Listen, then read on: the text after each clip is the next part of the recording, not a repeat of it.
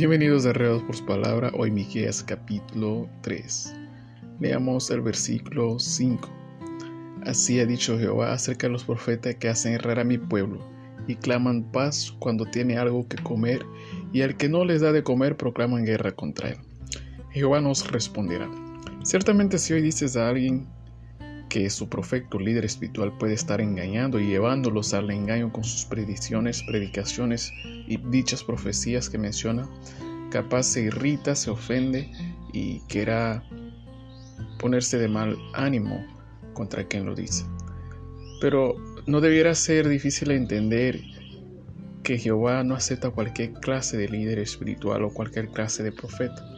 Como bien mencionamos en el versículo 5, y menciona el versículo 2 y muchos otros a continuación dicen lo siguiente, vosotros que aborrecéis lo bueno y amáis lo malo, que les quitáis su piel y carne sobre todos huesos.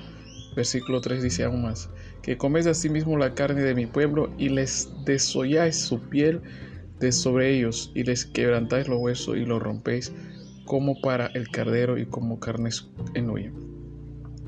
Los líderes están llamados a servir y no servirse de la gente.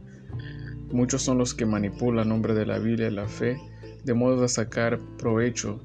Trituran la mentalidad de la gente, trituran su manera de vivir, les ocultan la verdad con fines de sacar provechos. A esos le llama el Señor como devoradores de su pueblo. Algo similar a otros profetas no del pueblo de Dios como Balaam, que eran gente que trabajaban justo para poder engañar al pueblo de Dios con sus predicciones. La verdad es que muchos que dicen ser profetas de Dios podrían estar trabajando mucho en contra de Dios y de su pueblo. La contraprofecía o falsa profecía siempre ha sido un gran arma del enemigo contra el pueblo de Dios.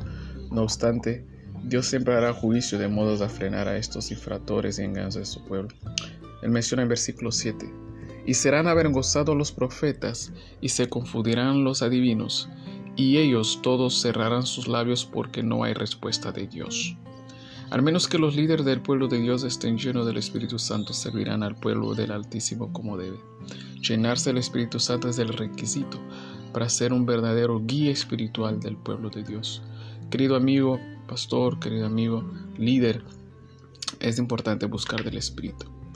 Como menciona Miqueas en su versículo 8 del capítulo de hoy. Mas yo estoy lleno del poder del Espíritu de Jehová y de juicio y de fuerza para denunciar a Jacob su rebelión y a Israel su pecado.